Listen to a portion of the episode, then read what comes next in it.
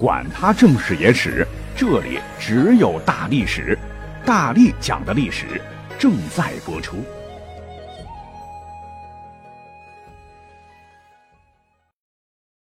大家好，我是大力丸。《鬼吹灯》《盗墓笔记》里边的风水之术啊，普及的差不多了啊，大家伙都知道这个。可是呢，古代真正的风水术中啊，它首推地理五诀，分别是密龙、查沙、观水。点穴和立象，所谓的龙啊，不是腾云驾雾的那种生物，而是指起伏的山脉。因山脉在形态上多方面与龙相似，故古代风水学将山脉比喻为龙。土是龙的肉，石是龙的骨，草木是龙的毛发。在传统的堪舆学中，将龙脉视作一种特殊的地理形态。风水大师又将龙脉做了布局结构和分级处理。就是类似一棵大树，有根龙、干龙、枝龙和叶龙之分。一般来说，龙脉灵气聚集之地，也就是开花结果的位置呢，被认为是龙穴。如果说将祖坟埋于此处，那家族是必定兴旺；若是帝王陵寝葬于此处，了不得了，皇位更会千秋万代，国运昌隆。但若是不知道怎么地啊，祖坟被挖断，龙脉断了。那就惨了，意味着家族衰落，国家败亡。据说历朝历代的皇族们都有自己的龙脉。我们呢，就以离我们最近的封建王朝清朝来举例。野史笔记、民间故事，甚至是小说、影视剧中啊传的那叫个邪乎。最记忆犹新的肯定是当属《鹿鼎记》当中了。韦小宝和天地会要挖的那个就是大清龙脉啊，说是在关外的鹿鼎山云云。那民间还广为传说，说当年发现清朝龙脉的还不是努尔哈赤他们，而是明朝最后一个皇帝汉人崇祯。说一日皇帝底下有高人奏报，辽东方向紫气滚滚，如百条神龙奔涌。这崇祯帝一听，咯噔一下呀，便安排全国风水大师前去破坏龙脉。那到了东北寻得所谓的龙脉，大师呢就找人直接挖了一条沟。横着将龙首割断，又一口气破坏了九十九条龙脉，最后是看到一条离地三尺的玄龙悬起来的悬。大师大意了，觉得玄龙它不接地气啊，成不了气候，就回去复命了。可是他哪里想到，就是这条漏网的玄龙，成了大清王朝定鼎中原的龙脉。这听着好像爱新觉罗家啊，都得感谢这个风水大师他八辈祖宗，所以听听就好哈，不足为信。民间故事，可是呢，包括清朝在内的历代统治者，确实是对龙脉深信不疑的。你像是明朝倒数第二位皇帝明熹宗，他确实干过断龙脉的事儿。当时呢，由于女真人势力壮大，是收拾不了了，便想了个歪招啊，在天启二年（公元一六二二年）。下旨将位于北京西南大房山系九龙山附近的女真人当年建立的金国历代帝王陵寝全都给毁了，就是要断其龙脉，泄女真人之王气。尤其是针对太祖完颜阿骨达的瑞陵啊，说是看似龙头的位置，直接砍掉一块高大的山石，又沿山脉的咽喉凿了一个大洞，欲将女真人的祖龙变成死龙。但是我觉得吧，这个明熹宗明显是意气用事了啊！他不看历史，清和金确实是女真人建立的，这不假。但金朝的皇室是完颜氏，他不是爱新觉罗氏，就跟呢你要清算张三，结果你把人家老王家祖坟给刨了一样。你就是要断，也得断努尔哈赤他们一家的，跟完颜阿骨达这一脉有啥关系？再说都几百年过去了，最终的结果就是明朝很快灭亡了嘛，大清定鼎中原。结果呢？这个大清的统治者迷信的认为，必须要守住关内龙兴之地，也就是龙脉哈。但这个地方呢，绝不是《鹿鼎记》里边的那个地方啊，不被破坏，大清能够根基稳固，就专门发布禁令，不准汉人东北垦荒，并派重兵把守。直到清末，实在活不下去了，老百姓哈，那国内内忧外患，禁令呢才被解开，闯关东，风起云涌啊，这是后话。也就是说。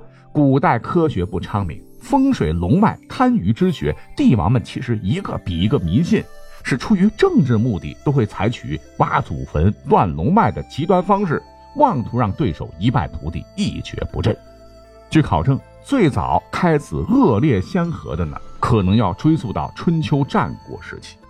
由此呢，有人说啊，之所以当年因养马有功被周天子封为附庸，远离中原的西北边陲那个不起眼的小国秦，之所以几百年间秦暴双陆，斩荆棘，实力与日俱增，称霸西戎，变法图强，大国崛起，一统天下，就是当年靠着夺人龙脉所夺得的江山呐。那夺的是谁的江山呢？《过秦论》里边交代的清楚啊。说：“及至始皇，奋六世之余烈，镇长策而欲宇内，吞二周而亡诸侯。”秦历史上正是从周天子手中取得的九州，在名义上啊，一举结束了长达五百年的分裂局面。这个说法确实是有点悬，但是呢，人家还拿出了考古证据，说呢，就是在前些年啊，这个新闻报道过是真事啊。说考古学家呢啊解开了一个历史的千古谜团，原本呢位于咸阳市城北渭城区周陵镇的周陵，一直呢被认为是周文王、武王、成王、康王四王之陵，以及周太公之墓，也确实是接连出土了不少的甲骨文字。如果说这一带陵寝被挖掘出来，那考古意义十分重大。目前探明的西周的周文王陵外形呢如覆斗状。平面基本上为方形，底部周长三百一十米，高十一点八米。陵北一百米处，据说呢乃是周武王陵，外形基本为方锥体略圆，底部周长是二百八十五米，高十二点三米。两个陵丘保存基本完好，墓葬形制呢均为亚字形，这个繁体字那个亚，在封土四面的中部各有墓道一条，平面均为梯形。同时呢，还发现了六处建筑遗址、二十七座外葬坑和一百六十一座陪葬墓。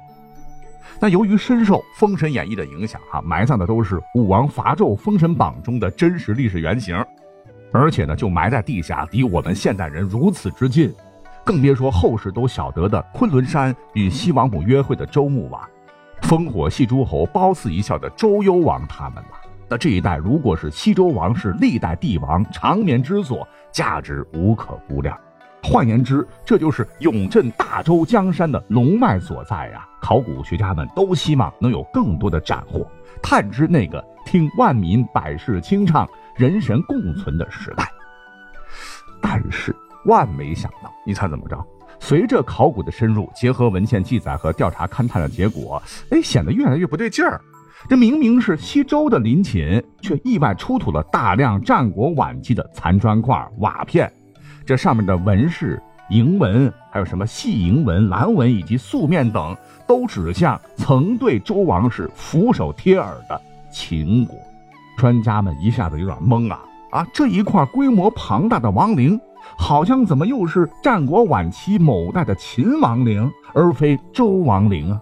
仔细去找的话，文献也确实有证据说，秦悼武王陵在雍州咸阳县西北十五里，也就是这个地方嘛。又根据陵园的布局分析，哎，也符合秦墓的规制。外加后头呢，又相继出土了青铜器，其上的纹路等特征都指向这个陵寝啊，很可能就是大鼎脱手砸断胫骨气绝而亡的秦悼武王嬴荡。或者是秦惠文王，就芈月她老公嬴驷时期的秦王陵寝，这就非常奇怪了。因为很多权威性文献可说了，这块地儿呢就是西周王室白骨之地，怎么又会冒出战国后期的秦王墓呢？出土的文物一会儿是周的，一会儿又是战国的，那大家伙呢是争来争去，最后呢是得出了一个很可能的结论，那就是周朝啊。从武王姬发伐纣建国，满打满算挺立了八百多年，而最终他完全退出历史舞台。哎，甭管周天子有没有被诸侯当回事儿吧，都是按照公元前二百五十六年灭亡时间来定的调。而这一年，东周正是被秦国所灭。要知道，秦国越发强大，靠的呢就是不断蚕食周边国家的领土，狼子野心昭然若揭。而秦国呢，也早就将境内羸弱的周王室所管辖的土地和人民视为口中之肉。就是在这样的背景之下，哈，又加上百家争鸣，阴阳之术当时大为流行。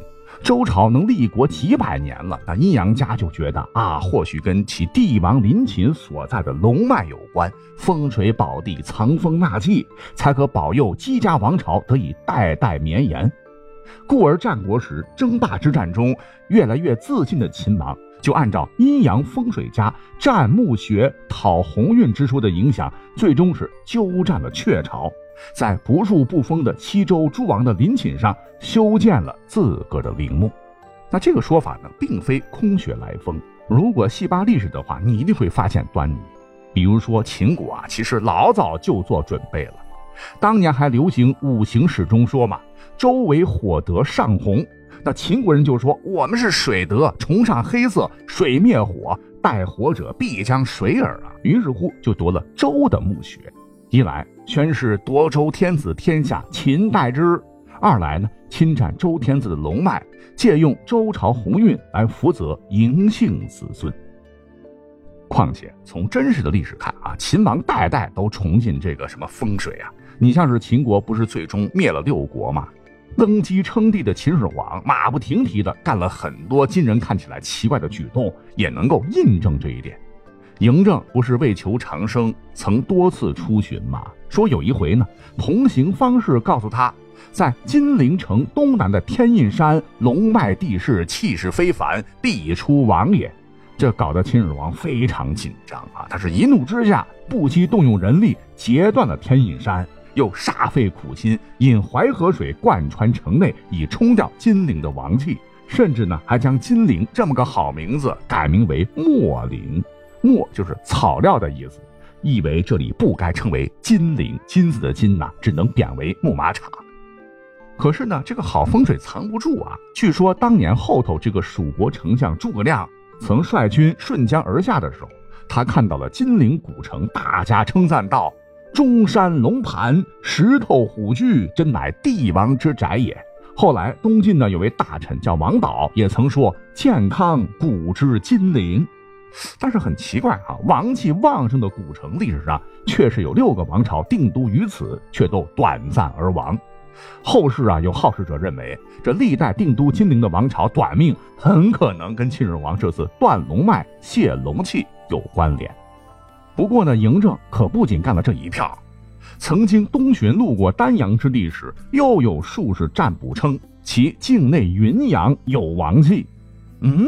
丹阳也会夺寡人之江山，那不成？秦始皇一纸命令啊，修筑古代高速公路驰道，直接将经过丹阳原本笔直的道呢挖的是弯弯曲曲，是破其龙脉，散尽王气。不是丹阳的云阳县会出王吗？又直接将云中日出的云阳改为了曲阿，弯弯曲曲的拐角之意啊，等等吧。通过这样的事例可以反推。秦始皇的祖先霸占西周王陵，以窃国求取天下的说法是非常有可能的。但是呢，要说明白啊，秦始皇一统天下，到底是不是应该感谢祖先这一说？我觉得是没有根据的。你像是后世的隋炀帝，当得知亲戚唐国公李渊这厮竟然也反了，气急攻心，忙命人挖了李唐祖坟。还有明代的崇祯皇帝。很恨这个李自成入股啊，就派人挖了李自成家的祖坟。清廷为灭太平天国，挖了洪秀全祖坟，以及袁世凯为当皇帝扒掉自个儿祖坟围墙等等这些个真实发生的故事吧。其实也说明不了什么。啊，因为历史的潮流是浩浩汤汤，王朝更迭的原因有很多，哪里是所谓的风水宝地上啊建了个王陵，或者是被夺了风水坏了龙脉所能决定的呢？那历史上的改朝换代就不必血雨腥风死这么多人了啊，直接比刨祖坟谁刨的凶就行了嘛。我们就举一个最为经典的最近的例子好了，哎，这便是慈禧太后老佛爷，煞费苦心一辈子在龙脉上营造清西陵之定东陵。可结果呢？他埋进去没些年，大清就亡了啊！故而这一套呢，都是牵强附会罢了。